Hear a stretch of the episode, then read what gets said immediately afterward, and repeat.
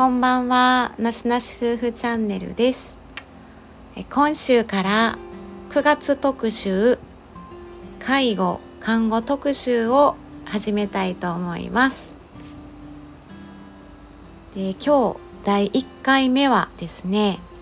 えー、2022年夏最近のコロナ禍においての現場の状況についてちょっとお話ししていきたいなと思っています。こんにちは。はい。じゃあ今から入っていきます。はい。ちょっと僕は別の作業をしながらにはなりますが。はい、はい。まあ、コロナ禍ま あ2020年春頃からですね。結構まあ私たちも職場でまあコロナの対応をしてきているんですけどもそれから多分何度か波があって今も多分ねもう変わらずに対応しているという状況でもうでも家庭内とか仕事とかその社会面でもいろんな環境ですごいこう変化をこう強いられるような環境なんですけど今ではその、まあ、現場でそれぞれどんな風な現状なのかっていうのをね私たちなりにお話ししていきたいと思います。で今はまあマサさんは介護施設、まあ、この2年間でね私たちもあの転職やったりもしたんですけど私は、えー、病棟で働いているのでちょっと立場とか置かれる環境はちょっと差はあるとは思うんですけどはいまあ病棟でいうとそのコロナって結局その当時ってもう何かわからないしどうしていこうっていう状態で多分病院もそんな感じだったからその都度こうマニュアルを新しく更新更新ばっかりでそれが急やったり今日からこうしますとかで新たにこういう場合どうしたらいいんですかという時はまたそれを上に上げてじゃあこうしてくださいとかその都度対応が違うし、まあ、あの感染対策が第一に取られていたって感じですね。でやっぱその途中で病棟もクラスターもあったりとかそれで保健所が立ち入ってやっぱり指導を受けてゾーニングされた中で感染区域っていうのをちゃんと分けて感染対策徹底をしたりとかしてだいぶ業務がガラッと変わったりあの別の病院ではコロナの中等者、えっと、軽度者と中等者の方のコロナ病棟があったのでその病棟の看護師がそこに駆り出されてかなり急にシフト変更やったり、まあ、家庭内でコロナ感染濃厚接触者やったりするので急に人員が減って欠員が出てでまあ多分この業界だけじゃなくいろんなもういろんなところであの業務変更やったりっていうのはあると思うんですけどそういったのが、まあ、今もね続いてはいますね。あと、えっと、今は落ち着いてるんですけどすごい物品が減りましたね当時。だから今まで当たり前にあったものがマスクも一番そうなんですけど絶対にその福祉医療で普段から感染対策ってやっている中で必要やろうっていう物品がもう不足しているんでそれを使わないでくださいとか制限してくださいって言われるのが理解できなくてっていう。いやこれやらなあかんのになんでこれ使ったらあかんのっていう理解が追いつくのが今はもうまた補充されている段階なので一部。防護用エプロンが今足りないって話にはなっててそうですね。毎回捨ててられへんっていうそう。なんていうの？そうリユースっていうかそうそう。もうもう2年前はもうどうやったかもう覚えてないんですよねもう実際。確かに、ね、ただでももう手袋もゴム手袋もなかなかないし、うん、ビニールか。ビニール手袋も入らないから、うん、もうなるべくあのー、って言うて消毒液も足らないしそうやった。だいぶ発注がせで、ね、マスクは1日あの1人1枚ずつ提供やったんはもうもう個人で持ってきてくださいになってもう備蓄がありません言うて最初は備蓄分を崩してたんですよ私たちもそうやった。その備蓄がもうないないし、うん入ってこないから、うん発注かけても全然もう業者もないってなってもう結局は個人で用意してくださいになって、うん。うん、そうなのそうなの。最近やっと施設からも出てるかなまた。のほんと最近ですよそれ。また戻急になったんは。うんコロナになる前は午前中に使ってたマスク、まあ、休憩挟んだらもう一回午後から新しいマスクにしたりとかしてたんやけど。それは贅沢やそな それは贅沢。うもうコロナが来る前ね。前。だってもうそう。贅沢やな。えほんま？一日一枚やった。もうそうせなっていう感じだった。もうマスクなんてえー病院や買えなっからていうのもあったかもせんけどね、えーもうだって汚染やもん汚染そこに何が飛び散ってるかみたいな。だから汚染があるから 外には持ち出さない持ち込まないでそうそうそうそう。朝来て夕方捨てて帰ってねやって。そうやね。それが1日になりそう1日1枚になり。ずっと一日一 そうやってんけど。もう途中で帰る場合は個人でっていう感じやった。そうそうそうそう。そうやね。うでこれ1週間分これだけ渡すから自分たちでこれを工面してねって。ん。でそれが減ってきーのみたいなねでマスクが出だした頃も1箱50枚とかやったらもう3000円とか4000円してたんですよね。それでいろんな業者がマスクしだしてもう今は30枚とかでもまあ質が質によりますよ。ちゃんとしたあのそれなりにあのねあの大きい企業のあのトイレットペーパーとかそういう作ってる会社が出してる方がやっぱ高いのは高いんですけどそうじゃないまああの自社自社ブランドとかやったら1000円まででありますしそういう大きいとこのあれだったらまあ1500円とかはあるけども、うんやっぱり丈夫。うんうんで1日使っててもまあだれてこない。うん。っていうのはやっぱりいいものは高いんですけどまあそれでもピーク時に比べればピークなんて海外製の知らないとこのもう薄いのでも3000円とか4000円してたんでうん2000台やったらもう即なくなるし即申し込まないとみたいな感じでしたけど、まあそれに比べれば今は普通に薬局でもどこでも売ってるのでうん。って感じですね。うん。ただ今は濃厚接触者でも5日間に変わったとはいえ5日間自宅待機。それで陽性反応が出た場合は10日間待機っていうのが命じられてるのでもうその待機待機で職員が減ってるっていうのが現状ですね今は。うん。だからもう陽性者ぐらいだったら仕方なしなきにしろもう濃厚接触だったら出勤してもいいんじゃないのって現場では思ってます。声さえもないと回らない、うん。この第7波がかなりのもうすごい爆発的やから、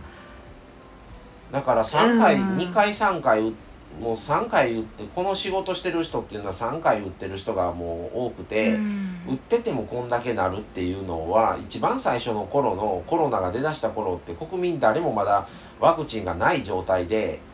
ああのレベルだったからそう思ったら今の方がきついんじゃないのっていうね、うんうんうん。思いますね個人的には。う、ん打ってなかったらどうなってんのっていう。うん。うん。ねいまあ世間的にはね死者が少ないし軽いし軽いからあのウイルス自体はそんなにって言ってるけどよく考えたらみんな3回打っててこんだけみんな 発症してるのにって一番最初の頃にこれこのレベルの状態が来とったらもっと亡くなってる人多いんじゃないのっていうふうに思いますね、うんまあ考え方次第でしょうけど、うんうん今、うんそのさっき出た個人防護具の不足もやけど多分施設はほんまに少ないやろうし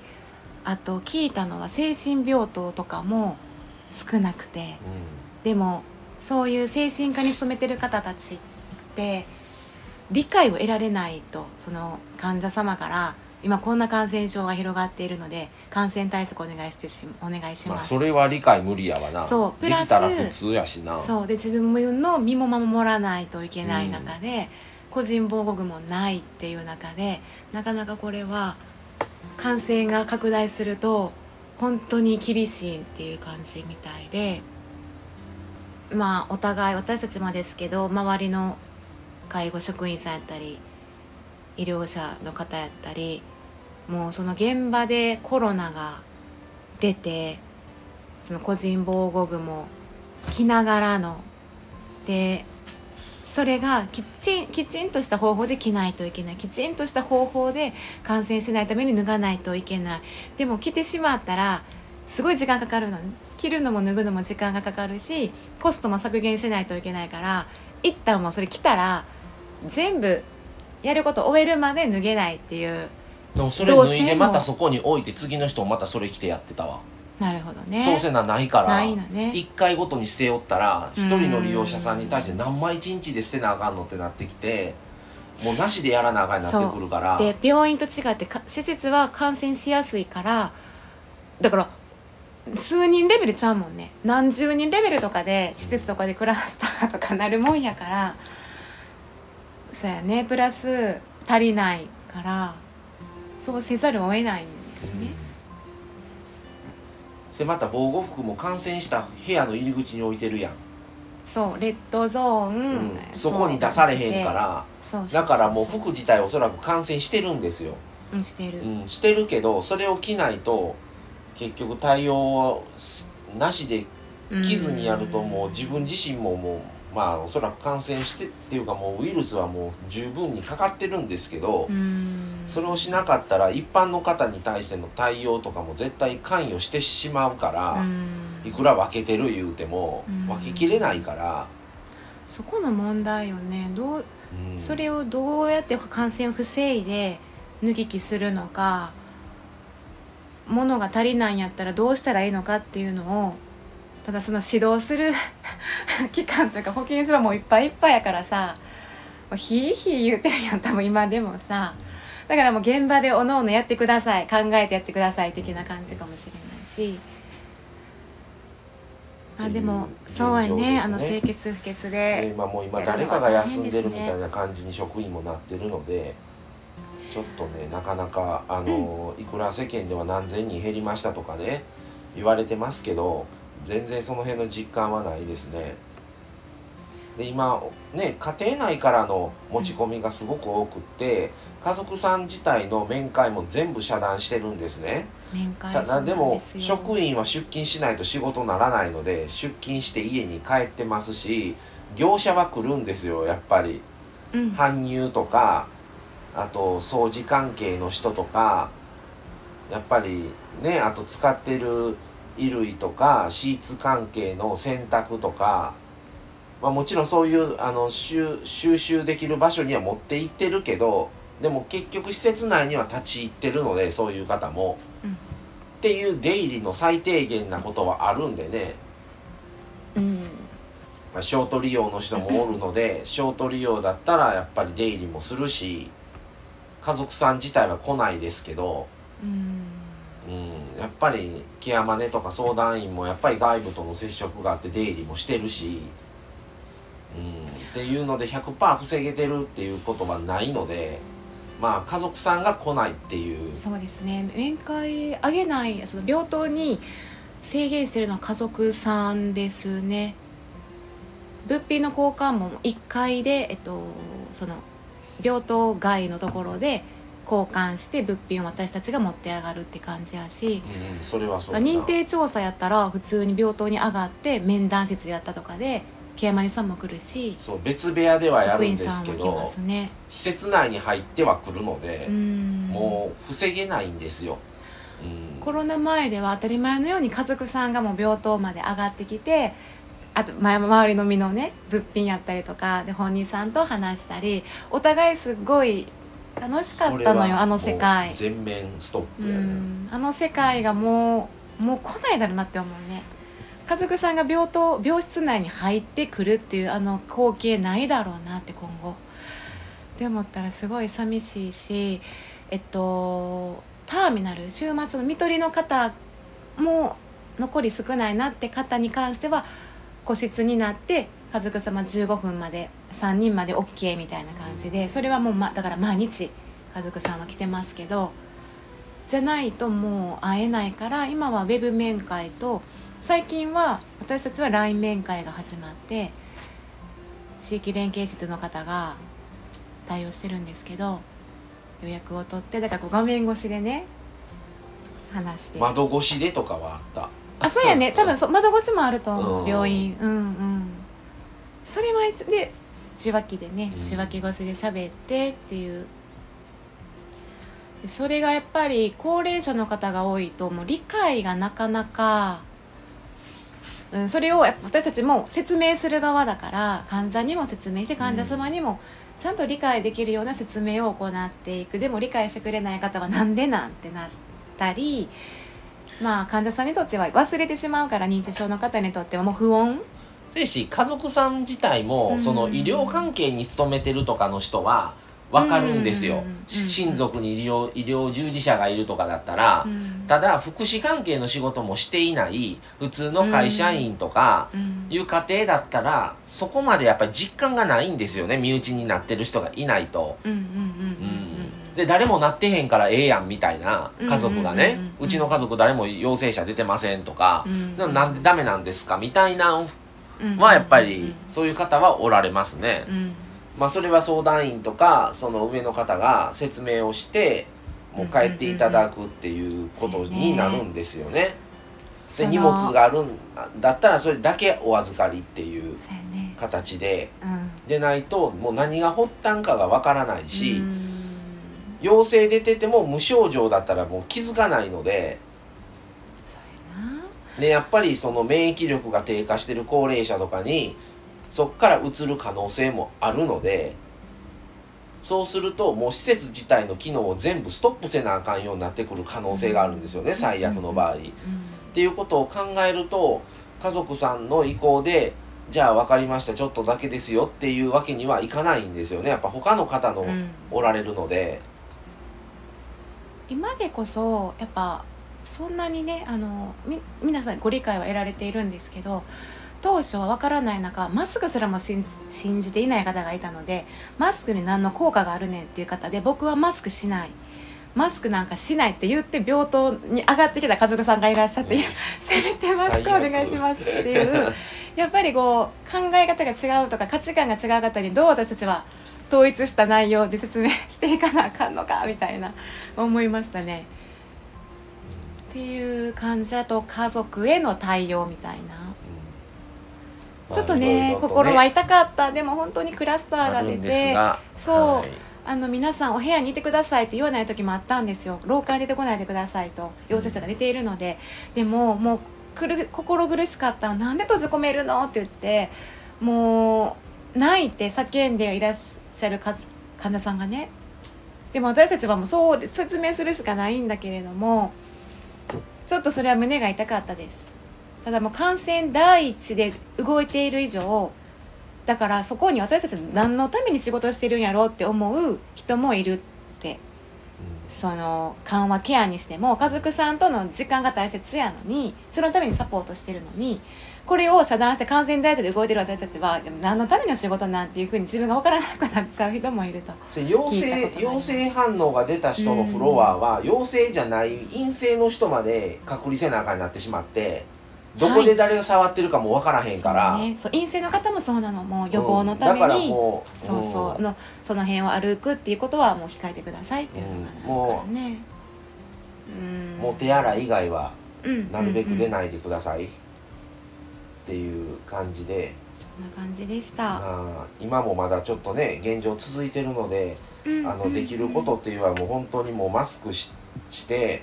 もう本当にあの手洗いうがいとかもそうぐらいしか消毒液をもう適宜かけてうん。ぐらいしかできないんですけど、うん手袋して、っていう感じで今はやってますが。ね。はい、でまあ陽性出たら防護服また着用。ゴーグルへ、うんうんあのゴーグルしてうん。っていう感じですね。はい。なのでまあまあそんな感じでこれ話終わらないのでこの辺で もそう一旦終わりますが。一旦終わりましょう。はい。ってことで、はい。えー今後もちょっと介護看護特集続けていきますのでよろしくお願いします、そこまで聞いていただいてあありがとうございました。たでは第1回目はこの辺で終わります。はい。また次回をお楽しみに。それではさよなさようなら